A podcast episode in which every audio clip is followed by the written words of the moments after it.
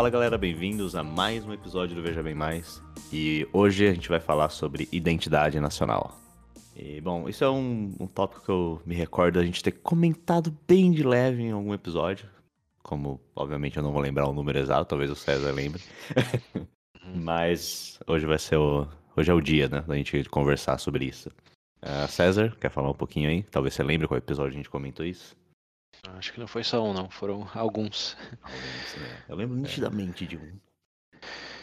É, de, de, não, tá, tá, me falando a memória desse é, específico também, aí, mas é. acho que a gente falou em diversas ocasiões sobre o impacto disso. Uhum. Talvez na, no episódio sobre é, gerações, que foi mais recente, a gente falou de categorias. Uhum, e também do racismo parte 2, teve uma parte lá da história do racismo no Brasil. Uhum. Então aí acho que é o que eu me lembro teve um pouco mais dessa, dessa diretriz. Eu lembro também quando a gente falou, acho que de. Eu não lembro se era de linguagem, alguma coisa assim. Mas que, que é um, hum.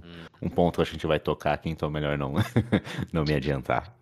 Mas é, é, é, algo como muitos dos nossos tópicos aí que, né, obviamente a gente já mencionou de alguma forma. E agora a gente só vai uhum. falar isso mais. de uma forma mais abrangente. Isso aí. Voltando ao, ao modo clássico aqui, né? Depois do nosso experimento aí de Sim. um episódio mais curto e, e, curioso do último mês. Isso aí. Tem que, tem que dar uma descansada de vez em quando. Enquanto o César se prepara. Isso aí. Bom, mas então vamos começar com uma perguntinha clássica, já que, né, voltamos para o normal aí, entre aspas. Que é, favor, primeiramente...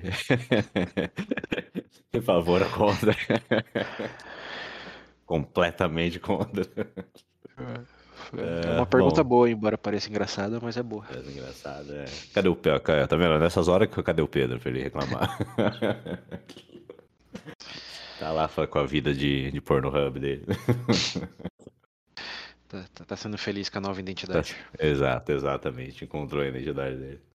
Bom, mas indo pra nossa perguntinha clássica, é, o porquê a gente escolheu esse tópico hoje?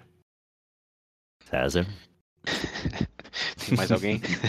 né, então. é, é... Bom, esse tópico já estava na, na, minha mente fazia um tempo já, mas realmente não tinha é, sido oportuno ainda focar só nele. Até que algumas coisas aconteceram. É, acho que principalmente o que despertou meu interesse nesse, nesse tópico é, foi a, a invasão da Ucrânia aí, em fevereiro de 2022. Para quem estiver escutando esse episódio muito no futuro, né? Para nós aqui, no, no momento da gravação, ainda é algo bem recente. Então, ainda vendo notícias todos os dias, e uma das coisas que mais é, te fazem pensar de, de, todo esse contexto aí é a desculpa ou razão, né, dependendo do seu ponto de vista, da, da, da, Rússia de falar que está defendendo é, o seu povo aí principalmente na região mais ao, ao leste, é, que, que, que, fala é, o idioma russo ainda, e estão alegando defender o próprio povo, quando a Ucrânia, como todo mundo nesse momento pelo menos está vendo aí, é, não, não se identifica no geral com essa é, com essa razão, vamos colocar entre aspas ainda. Sim.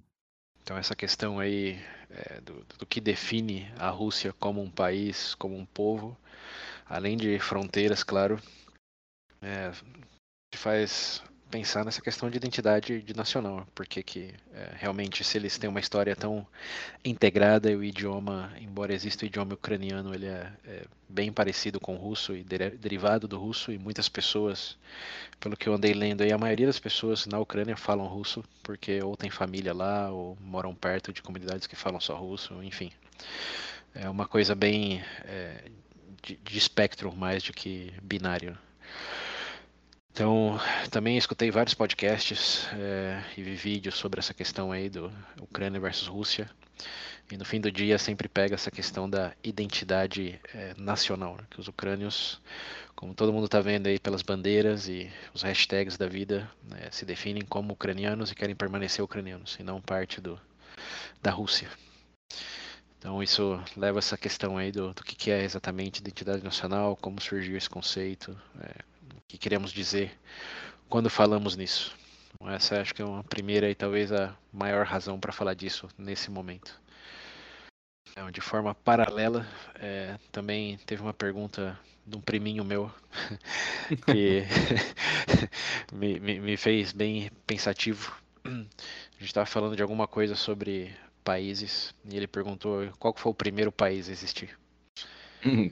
Uma pergunta bem típica para alguém de 7 anos. Mas claro, é. nós como, como adultos aqui não, não fazemos essa reflexão todos os dias. E eu não soube responder. Assim como eu imagino, poucos nossos ouvintes saberiam. Sim, é, tá, exato. É, mas, é, mas é uma boa pergunta, né? Qual, qual foi o primeiro país? Como você é, define o que é um país, como se forma? É, sabemos de civilizações, impérios, etc., mas como você chega na definição do qual foi o primeiro país? Então, é, isso me deixou bem instigado.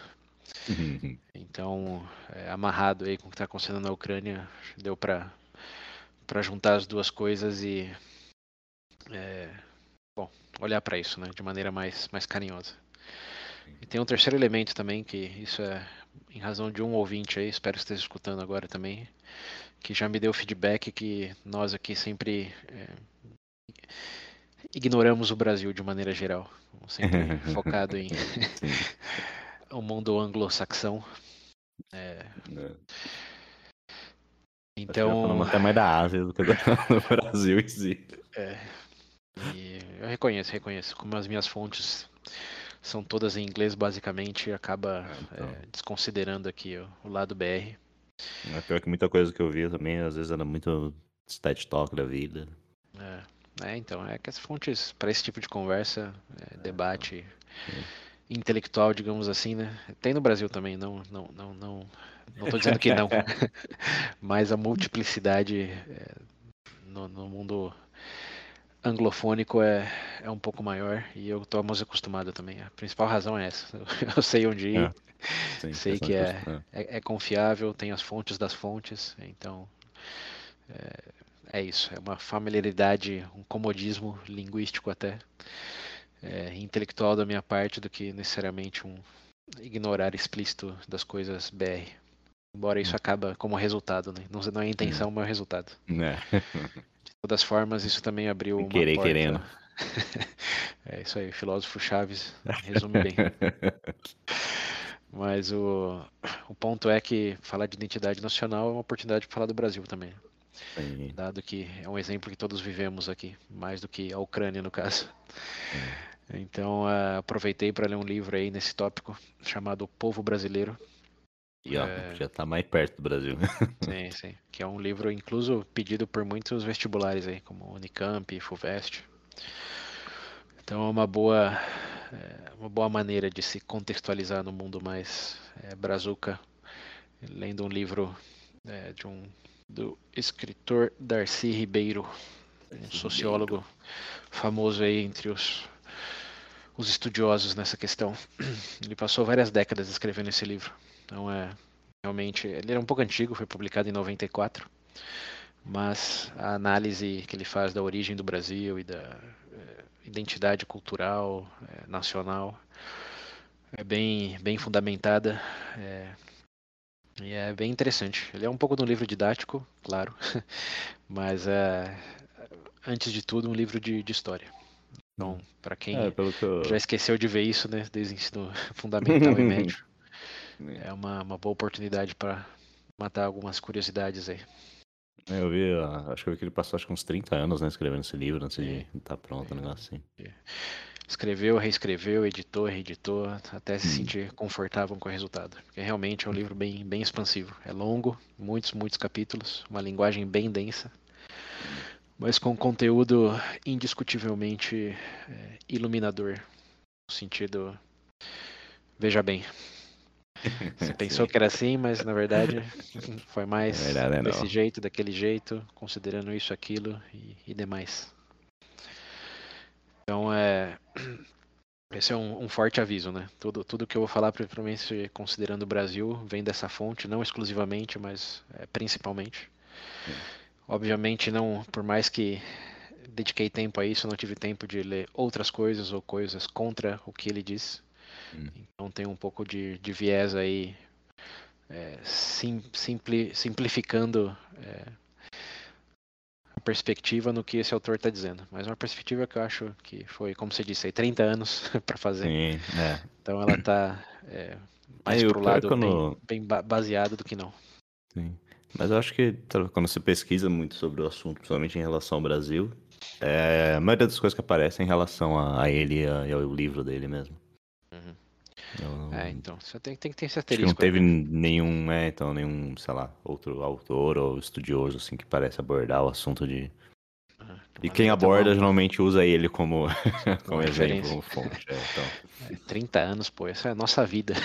É, não, exatamente. um livro. Mas enfim, é, o asterisco é, é esse. É, é, é, basicamente dessa fonte aí, em todas as suas limitações e vieses também. Sim. Ok, bom, agora que a gente disse o porquê falar sobre isso, vamos começar do o que é isso. o que afinal é a, é a identidade nacional. É. Então, acho que antes de falar de que é a identidade nacional, vale a pena é, focar alguns segundos, na verdade minutos, no que é identidade, que é algo que, oh. isso sim, já tratamos em vários episódios ao longo dos últimos seis anos. É, começando, acho que pelo primeiro episódio do VB lá do Qual a Essência de uma Pessoa. Hum. Que, Nossa, verdade. É, a gente come, começou a chutar bola por aí, buscando o que seria uma essência ou um crivo de identidade, uma coluna dorsal aí da identidade. Que agora, falando retroativo, né? Foi um horrível episódio. é, para ver o, o, o crescimento. para ver o crescimento aqui da, da nossa história. É, basta saber que eu, pelo menos, deserdo esse episódio aí como algo que representa o, o VB atual. Nele falamos de algumas situações de estar tá em momentos é, extremos, como sem nada, como perdido numa floresta ou, ou milionário da noite pro dia.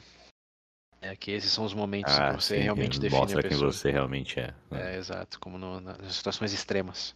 Uhum. O que, claro, é uma falácia porque ninguém vive constantemente em situação extrema, então ah.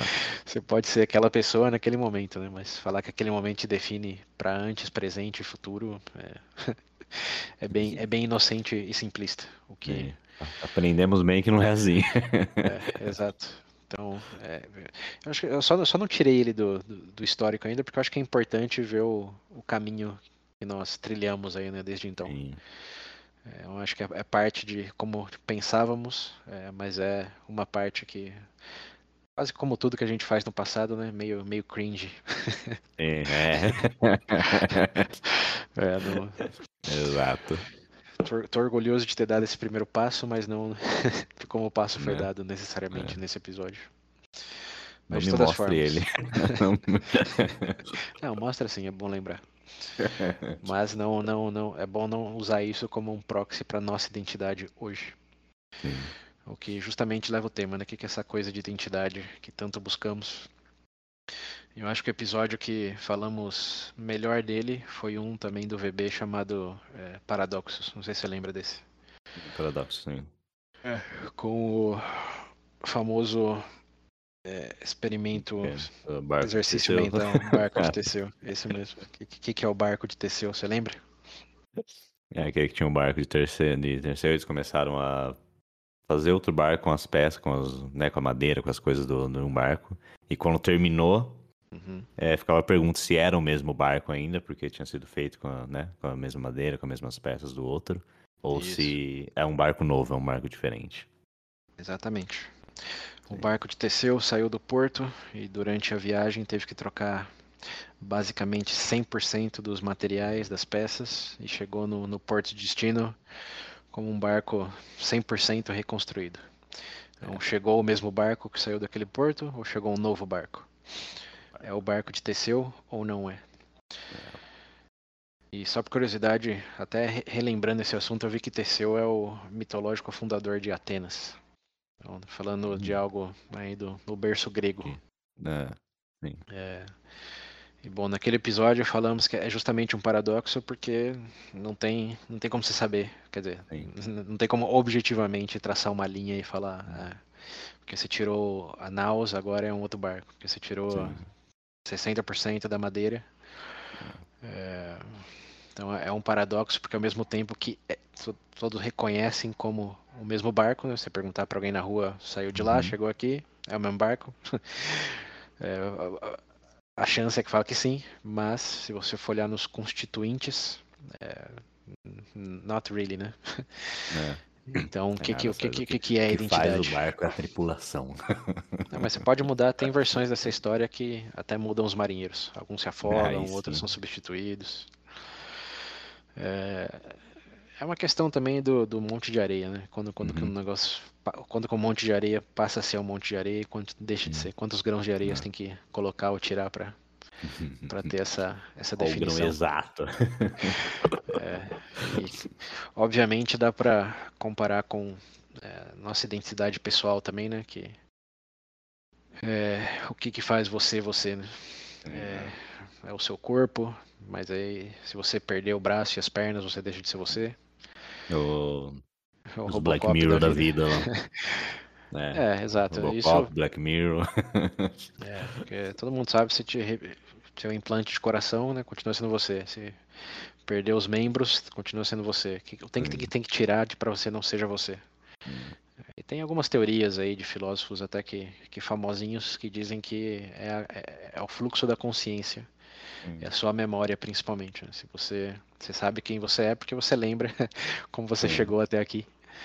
É, mas, ao mesmo tempo, é um pouco de um paradoxo, porque se tiver amnésia, talvez você não, não se lembre quem você é, mas para todos ao seu redor, você continua sendo você, né? Sabe, sim. Só que com amnésia. você não lembra, mas você é você, acredite em mim. É, então, é, é, é, um paradoxo que não tem realmente como definir. É uma ambiguidade e incertezas que você tem que simplesmente aceitar que talvez é, de uma maneira mais assim poética pode ser resumido como que a identidade é uma história que você se conta e é uma história compartilhada. É porque focando na sua memória, né? Uma história que você se hum. conta. Mas Sim. se você perder a memória e continuar sendo você para os demais, os, os demais têm aquela história ainda, embora você tenha perdido a memória, os outros têm, então aquela história continua viva, por assim dizer. Então você continua sendo você. Mas se você perder a memória e ir para um novo país, aí sim você pode ser Nossa. outra pessoa completamente. E é, não, não vai ter nenhum, nenhum respaldo, né? Nenhuma, nenhum fluxo de continuidade aí, é, narrativo. Então. É uma página em branco ali. Exato. A menos que você encontre alguma pessoa que, que lembre da, da história original, né? E aí você entra em alguns outros conflitos.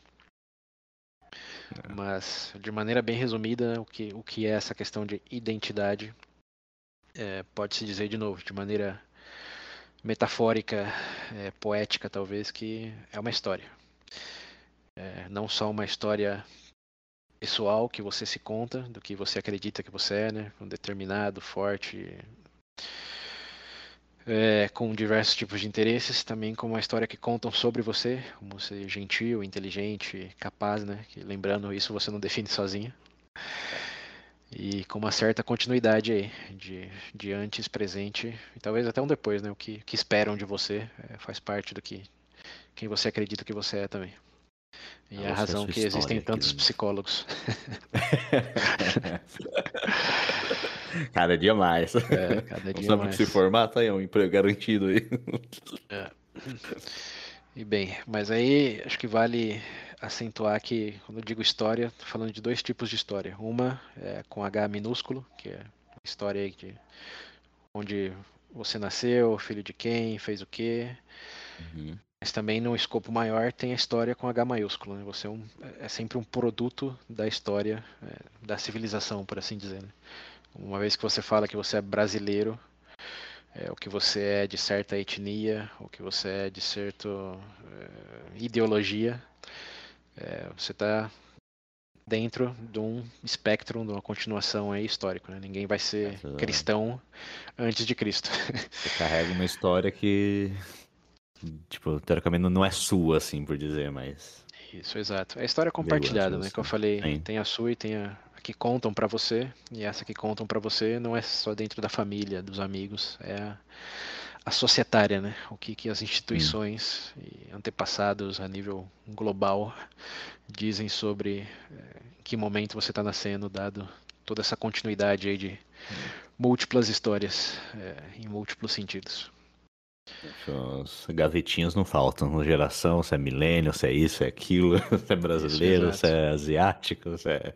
é não, são categorias, né? Como a gente falou Sim. em diversas vezes. É impossível viver num mundo é, não simplificado em categorias. Foi uhum. explorar uhum. tudo no fio do cabelo. Nossa, chega a ser bizarro, né? Pensar que cada coisinha assim da sua vida carrega uma uma história completa e já faz as pessoas terem uma, uma carrega, certa imagem de você. Carrega uma história, né, com H minúsculo e uma história com H maiúsculo. É, sim, exatamente. E não só uma, né? Uma já simplificando. Mas. É, sim. Enfim, é... nessa questão aí da história com, com H maiúsculo, é, tem, tem, é, tem essa transição aí do, do que é identidade nacional. Então, se identidade é uma história, a identidade nacional, por ser identidade, necessariamente é uma história também. Mas aqui já começamos a parte um pouco mais, pelo menos para mim, né, que é e também não é surpreendente. Hum. Como a gente já vem falando há algum tempo já, é, é uma ideia que parece longínqua, mas é extremamente recente. Hum. A questão da identidade nacional é uma invenção, por assim dizer, ou uma consequência, né? Acho que melhor analisado, é, de muitas e muitas ocorrências ao redor do século XIX. Hum. Então, antes do século XIX, você tinha, claro, várias identidades, mas a identidade nacional não costumava ser uma delas. Porque se você lembrar é, do mundo pré é, industrialização, e tem que lembrar que esse período aí do século XIX também foi o período da industrialização. Falávamos muito mais de, de povos, de impérios, de civilizações. Hum. Aí vem até a pergunta do meu priminho lá, né? Qual foi o primeiro uhum. país? O primeiro país, intuitivamente, o que, que você acha aí, antes de entrar no, nos detalhes? Ixi. Dá um chute. Ai, ai. Primeiro país oficialmente? É, foi feita essa pergunta para você, o que você responde, intuitivamente. Não sei, é porque. Ah, é foda. Isso, eu começo a pensar, ah, coisas, por exemplo, o que é mais antigo. Uhum. Certo? Aí eu consigo, sei lá, pensar, por exemplo, na própria na China, mas até então não era China. Eram várias dinastias lá. E beleza, vai da Grécia também muito antigo, então a gente sabe que não é Grécia, Roma, essas coisas. Uhum. Mas eu não sei, dado nessa, nessa época. Hum... É, você, você, já está é, estragado, vamos dizer assim, pela, pela análise, veja bem. Hum. Você já está complexificando aí. Demais. O que seria algo relativamente simples. Hum. É, mas você tá, tem razão. É, o intuitivo hum. que eu quero dizer aí é que realmente você pensa em, em nacionalidades, por dizer assim, você pensa nos chineses, nos egípcios, nos hum. japoneses, é, nos gregos, né, que são uhum. é, esses, essas civilizações que você tem conhecimento aí do, do legado histórico. Né? Mas o grande é, diferenciador aí, o pulo do gato, é que realmente eles não se viam como países ou nações. Eles se viam como civilizações, como povos, hum. como impérios. Sim, sim. É, e era de maneira bem, digamos, descentralizada, no sentido, quando você falava do, é, dos egípcios, está falando em sua maioria dos faraós, é, dos chineses, dos líderes das dinastias, né? É, dos romanos, dos imperadores. Você dificilmente é, poderia chegar, por exemplo, em parte do território egípcio de dois mil anos antes de Cristo e perguntar para um fazendeiro lá qual era a nacionalidade dele. e ele dizer, eu sou egípcio. é, essa é, conversa. essa conversa não fluiria bem, né? É, mais um dos vários exemplos que a gente pensa. Se tivesse uma máquina do tempo, provavelmente você não conseguiria conversar com a pessoa do seu é, destino, exato. se for uma pessoa que viveu há mais de 300 anos. Porque 90. É, tô, tô exagerando aqui, claro, né? Mas vou dizer que pelo menos uns 50%, 60% do nosso linguajar hoje é algo que são conceitos do século XVIII para frente. É, então, esse é mais um, essa questão de qual é a sua nacionalidade. A cara de pastel que você receberia seria a mesma ah. do, do que é criptomoeda. é, tem, tinha essa questão territorial, né, acima de tudo, de que os limites é, de uma civilização ou de um império é, era o seu território, né? Não, existia uma questão talvez aí cultural que hoje associamos às civilizações, como os chineses, os egípcios, os gregos, é, mas isso era expansivo no sentido é, quanto mais perto das fronteiras e quanto mais avançavam as fronteiras, mais se perdia daquilo e ainda assim era considerado parte daquele território, né? Como uhum. os vários impérios da vida aí no, nos ensinam, como do, do Alexandre o Grande, o próprio Império Romano, todos vieram a, é, a sucumbir eventualmente porque expandiram as fronteiras de uma maneira que é, já não fazia sentido para quem vivia ali ter qualquer tipo de relação com o que era denominado é, algo centralizador, né? E você não falava lá, falava latim, não falava grego, é, tinha que pagar impostos um pessoal que tinha que viajar três meses a navio a cavalo para uhum. para falar que você era parte dessa instituição que não te representava e afetava em nada além de roubar o que você já tinha. É. Então, essa questão aí de se considerar parte de algo maior, é realmente, é, pensando nessas civilizações é, antigas, era nesse conceito. Império, civilização, não era algo nacional. Por mais que você encontre alguns exemplos aí focados nas capitais ainda, né, como os romanos é, de Roma se consideravam superiores do que os romanos é, do Egito, por exemplo, que foi parte do, do Império Romano. É, então, por mais que ainda tenha esses, essas bolhas aí do, do grego, digamos, de Atenas, ou mesmo grego espartano, que já era um pouco diferente, não existia esse conceito de, de, de nação. Simplesmente povos, regiões, que tinham um denominador em comum, mas não era muito mais do que isso. Então, é, começamos por aí, né? Nessa questão de o quão, o quão recente o que é identidade nacional é algo que só passou a existir realmente é, com o advento da industrialização, que, coincidentemente, olha só, obrig, ob, obrigou, levou, melhor dito, muitas é, pessoas a se concentrarem em regiões urbanas na qual, nas quais é, existia uma razão maior, um sentido em ter uma maior concentração de, de poder, tanto cultural como político, porque para operar um maquinário, para operar dentro de um comércio a nível global, é, você precisa ter uma unificação de, é, de idioma, de metodologia é, e de educação, principalmente, que antes não existia. Você pensar nos feudos, era meio que cada um por si e um rei, uma realeza ali que fazia o que tinha que fazer, mas sem muita necessidade de integração. Mas uma vez que as coisas começam a se industrializar, hum. é, a unificação passa a ser maior e a tecnologia gerada também é, passa a viabilizar essa unificação. Porque pensa é, numa sociedade onde não tem tecnologia da comunicação, como a gente estava comentando, levava três meses de cavalo para uma notícia chegar de um lado para o outro. Então já podia ter tido várias revoluções ali é, internas. Mudou tudo. É, quando você sabia, já... a notícia era: ó, esse povo foi conquistado, se rebelou, se separou, e faz quanto tempo? Dois meses. é, enquanto que depois da é, advento da, impre, da imprenta, é, da, da da locomoção mesmo, é, a partir de carroças e depois com um trem a, a vapor.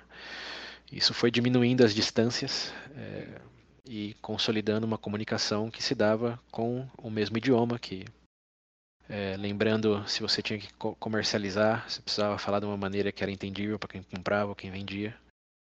É, além de, falando de maneira geopolítica, né, já tinham muitas é, coisas mais, melhores consolidadas. Já não era Alexandre o Grande, já não era Império Romano, já existiam povos ali que estavam se defendendo e criando instituições que faziam alguns séculos que se mantinham. Então era mais sentido eles se defenderem entre eles é, do que ser parte de algo maior e expansivo. Então, claro, estou simplificando um monte aqui porque não dá para entrar no, nos detalhes, mas é, de maneira geral, é, essa questão aí do porquê que o século XIX é por causa da, da industrialização hum. e de todos os adventos que com ela, com ela vieram. É, pode pensar, pô, mas tinha o Império Britânico ainda, tinha é, várias colônias da, da França, de Portugal, da Espanha, tudo sim, é verdade mas ao mesmo tempo essas colônias é, estavam em seus momentos de, de, de independência e é, os próprios impérios já passaram a ter uma certa identidade que antes não tinha. Os romanos, franceses, tinha a questão de impor o idioma deles, tinha a questão de impor a instituição deles e a questão de sempre o comércio ser direcionado a eles, o que integrava é, essas colônias de maneira que não era como no, nos antigos impérios, como no romano, que você mandava os grãos lá, mas continuava, por exemplo, o Egito. O Egito mandava grãos para Roma, é, mas eles falavam o idioma deles, tinha a religião hum. deles, era simplesmente um. Era parte do território e pagava o imposto. Já com o Império Britânico, francês, espanhol e português, é, era uma extensão a organização cultural e política deles, né? Por isso que hum. Hispanoamérica fala espanhol, Brasil português, uhum. as colônias francesas é, na África ainda falam francês.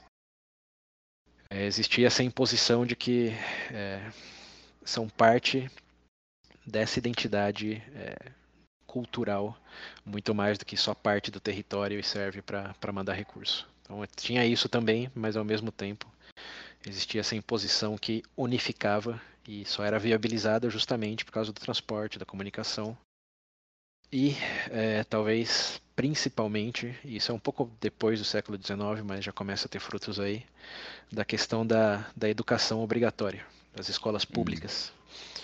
que faz com que, é, mesmo você, camponês lá, cultivando o que seja, era obrigado a que seus filhos fossem para a escola e ali aprendessem a história daquela sua nação, a história da, ou seja, do, do, hum. do império naquele momento, né? Mas naquele idioma que você tinha que aprender.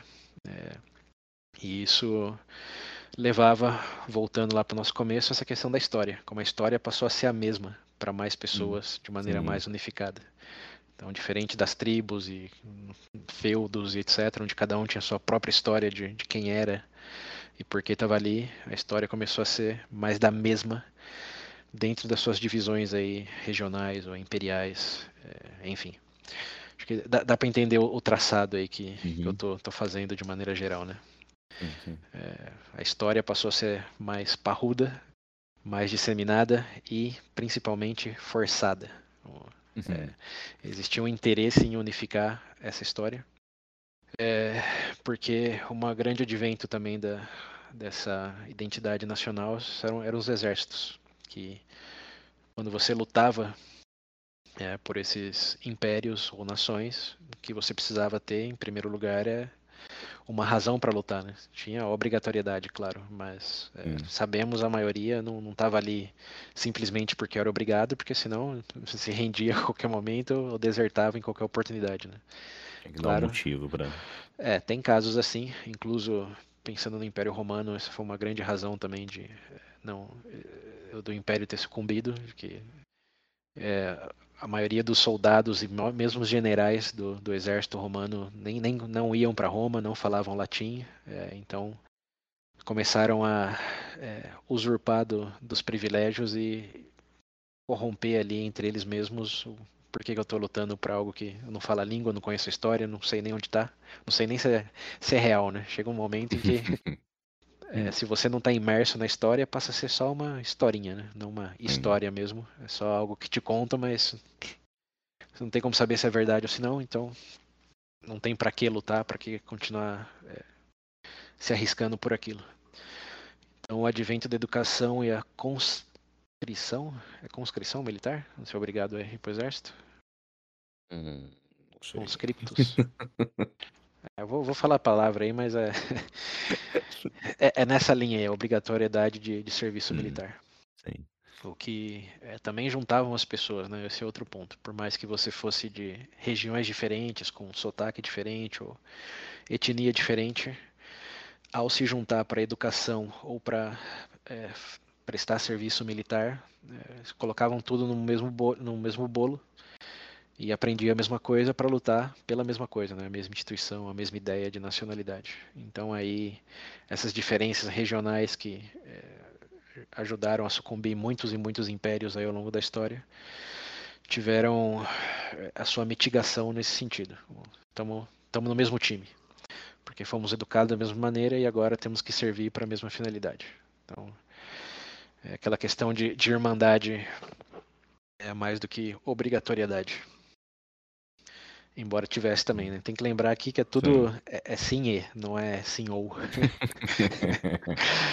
é, sim tinha diferença, sim era obrigado, mas sim também era é, essa questão mais unificadora. Então, e... a educação tem uma, uma grande parte nisso daí, nessa, digamos, criação aí da imagem de, sim, sim. de você fazer parte da, da desse país, desse local e tal. Exato. Não, porque quando se fala identidade nacional, eu falei, identidade é uma história, mas e a nacional? Uhum. Como, como você cria essa história de o que, que é uma, um Estado-nação? Uhum. Que você pensar em Estado, é, isso definindo pobremente aqui, mas, de novo, só tendo em consideração o tempo e a complexidade, é, o Estado nada mais é do que a centralização de poder é, dentro de um, de um, certo território. Você consegue é, obter recursos e usar esses recursos em defesa de um território. Como esse é, esse é o Estado. É, quem que tem um exército? Você não tem um exército, pode ter uma milícia. É, você pode ter o seu dinheiro, mas você não tem o dinheiro de todo mundo daquele território. Você como indivíduo, né? Mas uma vez que você tem o Estado, é, que falando Estado aqui com E maiúsculo, né? Uhum. que pode ser um, é, na figura do império, de uma realeza, é, de uma dinastia, uma vez que você tem essa figura de uma instituição que é, centraliza os recursos é, em defesa da sua própria existência, esse é o Estado. Então ele pode, pode não só pode, mas existiu ao longo de toda a história aí dessa maneira. Juntaram suficientes pessoas no território e as pessoas com mais poder dentro desse território decide que vai defender com o recurso de todo mundo, independente se é a favor ou contra. Uhum. Esse é o, é o Estado. Né? E atende uma necessidade básica de, de sobrevivência, né? como a gente falou lá no VB Política, parte 1. É, existem coisas como segurança pública, higiene pública, é, mesmo infraestrutura como pistas, é, iluminação, é, que só o Estado pode prover. Não, não, é, você não consegue, como indivíduo, um grupo pequeno de pessoas, como eu disse é, antes, né, ter um exército. É, você não consegue é, financiar Brasil. É, financiar uma, uma pista que vai para a praia. Você está no interior do, de Minas. Hum. É, então você precisa, o Estado ele é justificado para a necessidade econômica aí do que é chamado bens públicos. Então sempre existiu e provavelmente sempre existirá, porque não dá para coletivamente, quer dizer, individualmente fazer coisas que afetam o coletivo. Né? Todo mundo se beneficia das mesmas coisas, incluindo a educação pública. Se todo mundo é bem educado, chuta quem ganha com isso. Não é só você, hum. não é só seu filho, é todo mundo. Porque hum. você viver num país não educado é você viver num país que está muito perto de se desintegrar como país. É... Eu acho que é, principalmente quando eu estava fazendo, né, pesquisando, eu vi que é, principalmente quando a gente fala da Ásia, tipo China, Japão, Coreia ali, principalmente esses três, você vê o quanto a educação é importante e eu sempre né, vi, achei que era parte realmente da, da cultura, assim, mas não sabia bem o porquê. E aí eu percebi que era muito por causa da, da própria filosofia do Confúcio lá, né? Que ele é, focava muito nessa parte de, de educação, de você conhecer a sua a história do, do, seu país. Acho que um dos pilares dele era educação e história, era um dos vários pilares lá uhum. que eles seguiam. E é uma coisa que mantém até hoje, e por isso que eles são tão vai, rígidos, assim, por dizer, na parte da, da educação, sabe? Por eles são tão focados nisso. Que é algo que realmente ficou. faz parte da, da cultura Sim. asiática, assim.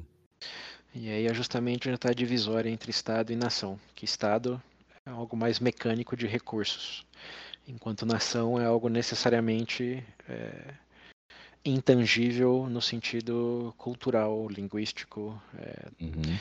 vagamente étnico, porque etnia, como já falamos no episódio sobre racismo, é uma coisa é um buraco muito profundo. É, É.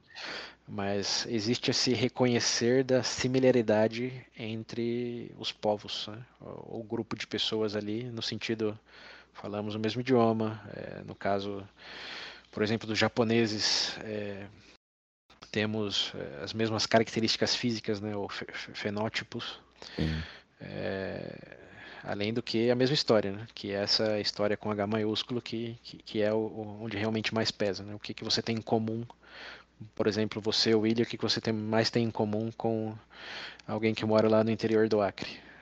Uhum. É o falar o português, né? É, o- Sim, é o saber da história do. Brasil, reconhecer a bandeira do Brasil, talvez torcer para o Brasil durante a Copa do Mundo. É, é esse, de- é esse reconhecer de que vocês habitam, por mais que existam milhares é, de quilômetros de distância entre vocês, existe essa, essa história com H maiúsculo compartilhada de viver numa mesma nação.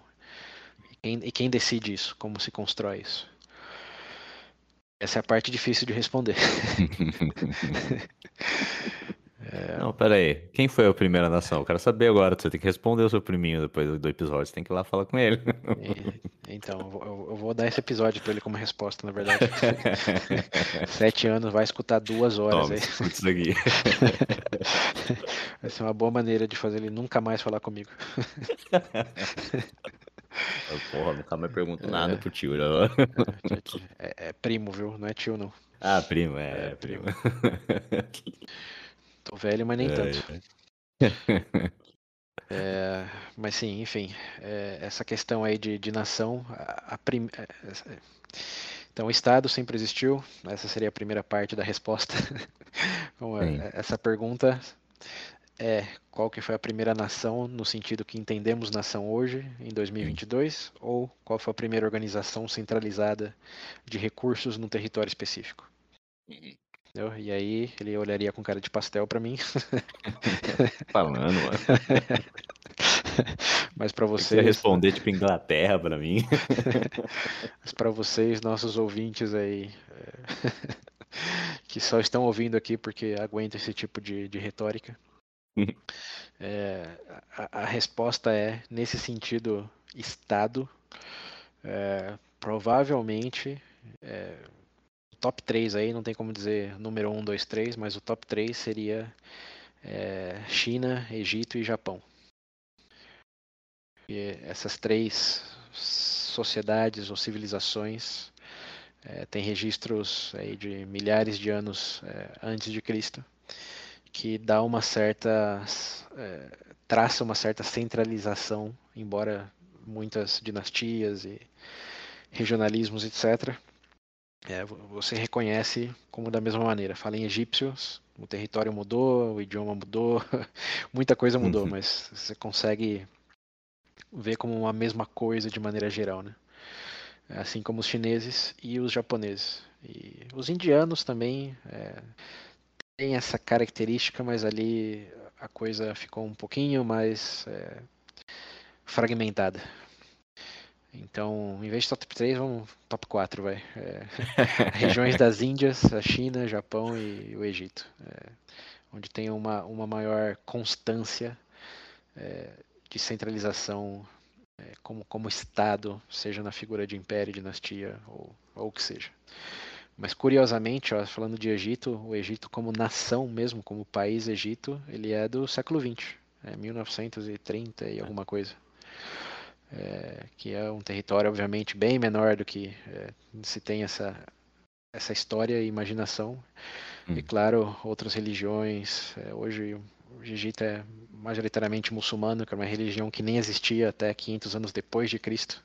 Hum. Estamos falando do Egito como algo de 3 mil anos antes de Cristo. Né? Então aí, aí você já vê que não é bem a mesma coisa, embora a palavra Egito remeta à imaginação da mesma coisa. É, agora, oficialmente mesmo, o primeiro é, nação, já num contexto mais moderno de um, um Estado com um povo é, mais homogeneizado, digamos assim, é, que ainda se mantém nessas características até hoje, é São Marino. Hein? São Marino. é um... Fica isso, fica São Marino. Quem gosta de Fórmula 1 vai saber. Mas é, é, um, é um enclave, é um território dentro do, do, do da França, é, mas que é independente.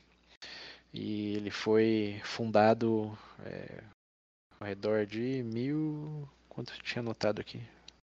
Então, depois, depois eu coloco nas referências em, em maior detalhe. É, mas foi é, 1700 alguma coisa. Então faz mais de 400 anos aí 300, é, 300 e pouquinhos anos que, que existe como um país, assim, entre fortes aspas. Peraí, isso aqui tá certo? População 33.900 e pouco. Você tá tamanho disso. Você tá googleando aí? Eu tô. É, verifica a data da fundação, então. 61 km quadrados, né? exato, exato.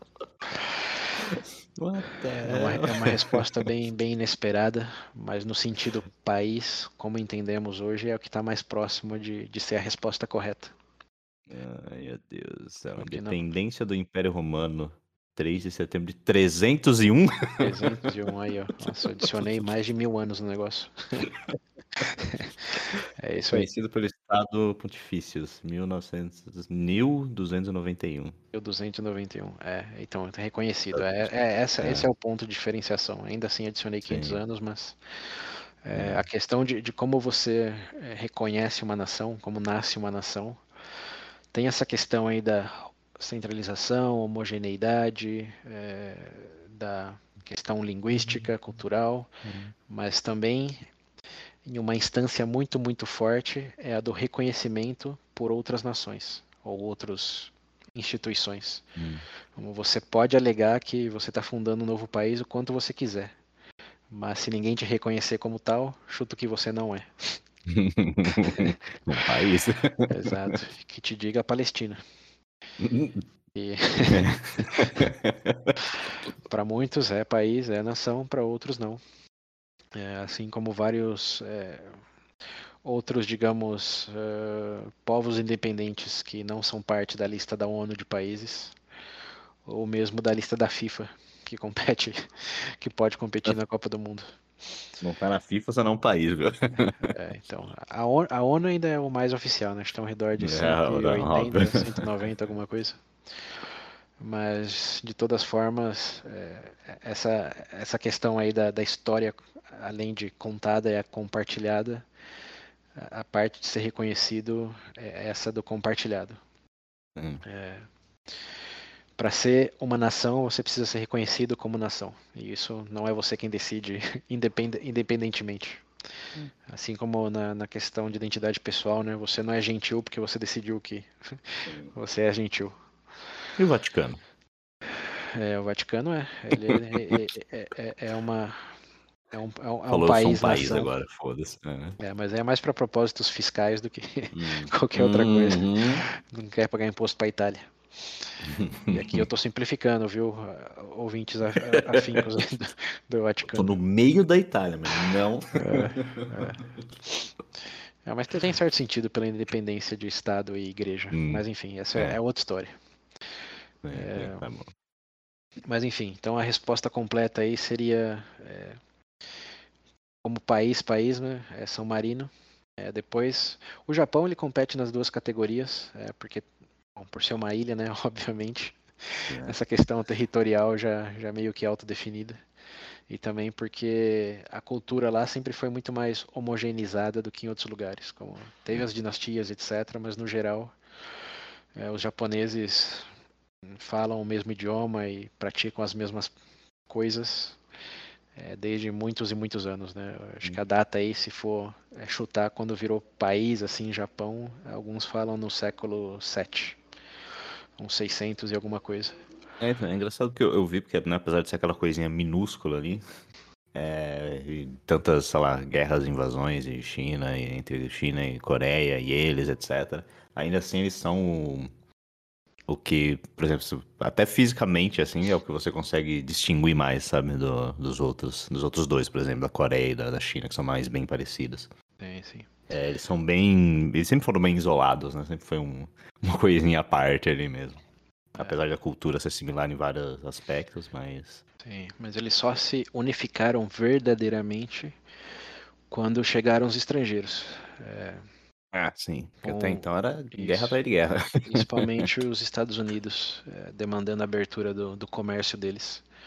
É, eles sentiram uma necessidade muito forte de se unificar para poder fazer frente a esses estrangeiros, possíveis invadores, invasores, principalmente dado a guerra do, do ópio contra a China, na qual a China caiu contra o Império Britânico. E ali eles se deram conta de, opa, o jogo já não é o mesmo, aqui a força deriva de uma unificação e uma identidade, né? que não é mais nós brigamos, brigando entre nós mesmos, senão que é, contra um outro. E essa é outra grande, grande parte do, do que constitui uma identidade nacional. A gente falou aí de toda o aspecto cultural, do territorial, da questão do Estado, da questão de ser reconhecido como tal, é, mas também existe a, a camada de como você sabe que você é A, é porque você não é B nem C. Então, existe o elemento de oposição, hum. é, a qual acho que é melhor exemplificada é, dentro do, do, Reino Unido hoje. Como que você diferencia um escocês do inglês? O escocês vai falar, não sou inglês. Exato. É, assim como um irlandês de um britânico. Como o que, que mais faz o irlandês? É não ser britânico. É, e nem precisa ir para tão, tão, tão longe na história, né? Se pensar na Ucrânia e na Rússia também, a maior bandeira é, da, da, Ucrânia hoje é não somos russos. Somos russos. Então uh, os japoneses ali uh, tiveram esse, esse grande acender da lâmpada aí no, do ok, nós não somos uhum. chineses, não somos americanos, o, o que somos, né? Em, em, contraste com o que não somos. E, e durante essa época aí, ó, voltando até amarrar com a educação lá, foi que a educação pública no Japão é, começou a ser, ser requerida além de prestação no serviço militar também, como defendendo o Japão mais do que uma área do Japão, uma região. Então existiu é, existiram essas três coisas aí. A ameaça de um, de um terceiro, é, né, ou segundo, depende da sua perspectiva. É, a questão da educação e a questão da, é, do serviço militar do exército ser é, para todos, não para uma dinastia, um é, shogun. É shogun, né? Que eram os. É, né? Ah. É, então. Então é, é isso. O que é, digamos, em linhas bem, bem, bem gerais, né, constituiria uma identidade nacional, uma mescla de, de tudo isso aí, o que coincidiu acontecer com o advento da industrialização, é, por causa de todas essas dinâmicas aí de, de mercado, de regionalização, de colonização, é, e etc. Né? Não dá para entrar numa hum. lista. Não, nossa, não, é longe. Mas é. Mas é interessante. É, não sei como, como você está tá digerindo toda essa informação aí, mas é, é, algo que me surpreendeu durante todas essas leituras aí de que é, realmente a diferença entre Estado e nação é, é substancial e a questão da hum. nação é algo bem, bem recente. Estamos falando aí dos últimos hum. 200, 300 anos da história humana. Né, coisa pouca. é. É, mas eu lembro do. É eu, não, eu realmente não lembro qual foi o episódio. Acho que foi do mesmo do, do quando a gente tava falando de escravidão, lembro. Uhum. E a gente falou muito disso, nessa coisa do. Do que faz a gente brasileiro, assim, por exemplo, se é a nossa língua, se é a cultura, que, que sabe? Mas acho que a gente vai entrar nisso agora, né? A gente vai entrar mais nisso. Sim, sim. Focar sim. um pouquinho mais no Brasil agora. Vamos falar do Brasil, sim. É, só antes de, de pular pro Brasil, uma outra curiosidade aí é o, o, porquê que a questão dos impérios não, não seguiu, né? Que tinha o Império Britânico, tinha o Império Francês, tinha um monte de império aí, mesmo depois do... entre o século XVIII, XIX e XX. Por que que isso deixou de acontecer? Porque não vivemos todo no Império Português? Tem muitos países, acho que principalmente Acho que majoritariamente né, na, na, na, Europa que ainda tem a, a, família real, assim, apesar deles não, né, não mandarem mais nada. Sim. Eles ainda existem ali. Sim, mas são é, figuras diplomáticas, né? Uhum. Já não mandem mais nada. Sim, mas qual, qual, seria a sua suposição do, do porquê que já não tem mais império? Hum, Principalmente com essa questão de, de, querer expandir território. Que lembrando antes, qual era o objetivo do Império é, Romano, Bizantino, ou o que seja? Hum, qual, qual era sempre mais território. É. Exato. mais espaço. E por que que hoje já, já não? Não sei, acho que com o tempo, como a gente mesmo falou, que eles começaram a, os países, né, começaram a surgir, começaram a se definir, definir seus territórios ali, sua própria língua e etc. Uhum. Eu acho que com um povo mais unido, acho que fica mais difícil, né, de você sair invadindo, simplesmente invadindo qualquer coisa. Mas a parte da, da política, assim, não sei quando começou a, a mudar exatamente, sabe, para realmente o rei parar de mandar para virar um congresso e tudo mais, etc. Uhum. É, isso na verdade é, é um pouco diferente da questão dos hum. impérios. A questão, a questão mais de parar ou não. constitucionalista ah, não, tá, tá, tá. vem. A questão só do império. Sim, isso, sim, sim. A questão da mudança da realeza para algo mais constituição é, é, é, é uma outra história. Né? Tem muito mais a ver com o iluminismo, com a idade hum. daí do renascentismo, quer dizer, bem depois, mas com, com raízes uhum. no, no renascentismo, essa questão de questionar é, a legitimidade é, da realeza de Deus como um poder é, inquestionável e soberano que determina de maneira não, não, não clara uhum. que pessoas têm privilégio de fazer o quê. Como é, é essa Sim, questão. Quem manda aqui é isso aqui, ó. É, essa mudança aí vem mais desse viés aí de realmente como o próprio nome diz, né? O iluminismo, essa questão de usar mais o racional do que o sagrado é, para se autogovernar. Também estou simplificando um monte aqui, mas vai mais hum. nessa direção. Agora a questão dos ah, então, impérios. Então, nessa questão do império, acho que, sei lá, me dá a ideia disso que eu falei mesmo, de todo mundo meio que virou um, lá, entre aspas, um império, tá ligado? Surgindo nos países e todo mundo com seus exércitos e etc. Acho que, sei lá, deixa de ser viável. Você quer ficar invadindo todo mundo. É, né? O Putin discorda, mas. É. mas ele meio que vai aprender na marra, voltar aprendendo aqui. Que é, que é, que é bem inviável, sim. Porque invasão de três dias, né? Estamos indo para três meses já. É, exato. ah, vai ser fácil, relaxa. É. Confia. Papum, né? Papum. Uhum. É, igual nossos episódios aqui, sempre vão ser rápidos. É, pô, bate e volta. É. Não, mas... Ali na Ucrânia é rapidinho, pegar dois estados, volta, tá de boa. É. Mas bem, é, é, essa pergunta é realmente para instigar. Eu também não, não tinha resposta. É, não hum. tinha nem pensado nela antes de começar a estudar, né? Mas foi, um, foi uma coisa ah. que, assim como a pergunta do priminho, foi, pô, ah, realmente, por que, que não tem mais o Império Britânico? Hum. E a principal razão disso daí chama Segunda Guerra Mundial. Você lembra, né, do, do conhecido Bigodinho? É, lembro, é, lembro. Ele, ele tinha pretensões imperiais expansivas. E lembrando que eh, a Inglaterra, a França, etc., tinha é, não tinha seu, seu, seu território, mas a maioria uhum. desses países já estava em processo de independência. E eles não estavam mais expandindo, até porque não tinha mais para muito, não tinha para muito lugar para expandir mais. Uhum. América, as Américas já já estava definida, a África foi separada ali como se fosse um, um quebra-cabeça sem sentido entre várias nações. Nossa, é. É, a Ásia também já tinha suas influências, a Austrália era uma ilha que a Inglaterra, o Império Britânico ainda tem, né? Tem é parte do, do Commonwealth. A Austrália nem o Canadá tem independência. É, eles têm é, um vínculo de autogoverno, mas é, quem manda em última instância lá ainda é a rainha. É, mas uhum. de todas formas, para não sair pela essa tangente. Sim. Quando o Sr. Hitler decidiu que queria expandir o, o Império Germânico para voltar aos seus é, tempos de glória e recuperar. Estão sim. É, o que, que os aliados fizeram, né? Eles falaram: não, não, o caminho não é bem por aí, né? Porque hum.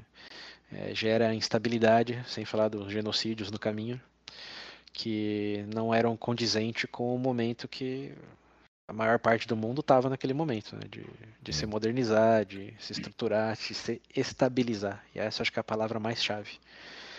O que, que os impérios têm em comum é que a longo prazo uhum. nenhum deles é, são estáveis.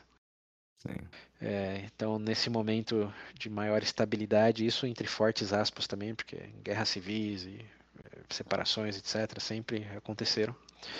Mas olhando no, no, numa lupa global assim, é, era um momento em que, como você disse no começo, era, era muito inconveniente estar em conflito sempre nessa escala, é, com já tanta modernização, lembrando Porra, é, que... O Japão aprendeu bem. é. Lembrando que guerrear antes, por exemplo, na, na, época do Império Romano, era você ter os seus soldadinhos lá por meses, anos, é, a fim, hum. numa coisa bem isolada, né? Quando com o advento da metralhadora, bomba, aviação, é, já não estava mais falando de um local isolado em meses, estava falando de semanas e tudo destruído. Então a inconveniência passou a ser bem maior, a unificação já tinha se dado, como você também disse, de maneira que tinham mais pessoas lutando pela mesma coisa, em vez de grupos pequenos uhum. defendendo interesses próprios. É, então era uma tremenda inconveniência voltar nessa pegada aí de, de expansão imperial. Sim. Embora existam algumas ironias aí, porque dado que naquela época ainda era o Império Britânico e a França ainda tinha um monte de colônia. Uhum, uhum. É, de novo, é o sim e, não sim ou. Uhum. é, então sim, tinha isso, mas sim, também é, existiu essa, é, esse acordo aí, essa consciência mais unificada de que não, é, não, não era o jeito que a, a banda tinha que seguir tocando. Sim. Então existiu, lógico, estamos falando dos aliados, existia o eixo que pensava de outra maneira. Hum. É, mas a vitória dos aliados no fim do dia fez com que é, realmente essa fome de expansão territorial é, viesse a, a, ser mitigada. Não de maneira completa, como a Rússia demonstra, hum. É, mas de maneira em que já ninguém hoje está preocupado, pô, que o Império vai me invadir aqui. Quais, quais são os bárbaros na minha fronteira? Não... É, então, a resposta, de novo, muito simplificada. É, por que, que não tem mais? Porque a Segunda Guerra Mundial aconteceu. é, claro, muitas exceções, sempre tem um contra-exemplo para tudo. Se pensar no, no Vietnã, Sim. etc. É, tiveram aí é, depois da final da Segunda Guerra, a própria Coreia, né? Viveram em guerra lá. É, não, sim, Foi tem também toda a região separou. ali dos Bálticos ali, com os países que já existiram, não existem mais, né? Como a Iugoslávia, é, enfim, muitas coisas acontecem, aconteceram é, sempre, mas de maneira macro, é, essas ambições reais, imperiais aí de expandir a qualquer custo é, foram bem, bem mitigadas. E isso se deu através, é, além da, dessa experiência, né, da bomba atômica principalmente, de ok, você quer ir por esse lado, agora essa pode ser a consequência. Tem a questão de é, já está no mundo moderno, né? Estamos falando de pessoas educadas que servem o exército nacional, que tem uma bandeira, tem uma identidade também aí visual, né? Que não, não consideramos aqui nos pontos, mas que passou a ser muito mais latente também depois da, da, da industrialização, né? Que, de que país que é isso? Qual que é a origem disso? O que é o exército? Todo sobre uma mesma bandeira, é, não mais múltiplas bandeiras é, dentro de o que se chama de império ou algo assim. Né? Então é, é uma combinação de, de tudo isso que a gente vem falando até agora, né? de educação, de tecnologia, é, tecnologia não só de, de, comunicação, mas também de combate, da evolução da, do pensamento político, de que é, dá para ser autossustentável de maneira razoável aí, razoável no sentido razão em vez de sagrado ou desejo divino. E estabilidade, acho que essa é a, é a maior palavra. tem, tem, tem maior estabilidade, é, dado todos esse, esses precedentes. E é o que é, justifica ainda é, a maioria dos, dos, desejos de mudança moderna, né, para que tenha mais estabilidade, seja econômica, uhum. seja é, de recursos. Ninguém quer viver num mundo de incertezas, como o Covid provou, e a inflação agora está provando também, né? De que qual vai ser o preço disso semana que vem. Yeah. Então, é isso. Identidade nacional é tudo isso. É tudo isso e mais um É monte de coisa isso. também que a gente não conseguiu tocar aqui, né? Mas acho que de maneira geral, é, acho que deu para ver de maneira um pouco mais complexa é, que que o que que é essa história, né? Com a- H minúsculo e H maiúsculo. Sim, sim. Que faz as, as nações aí.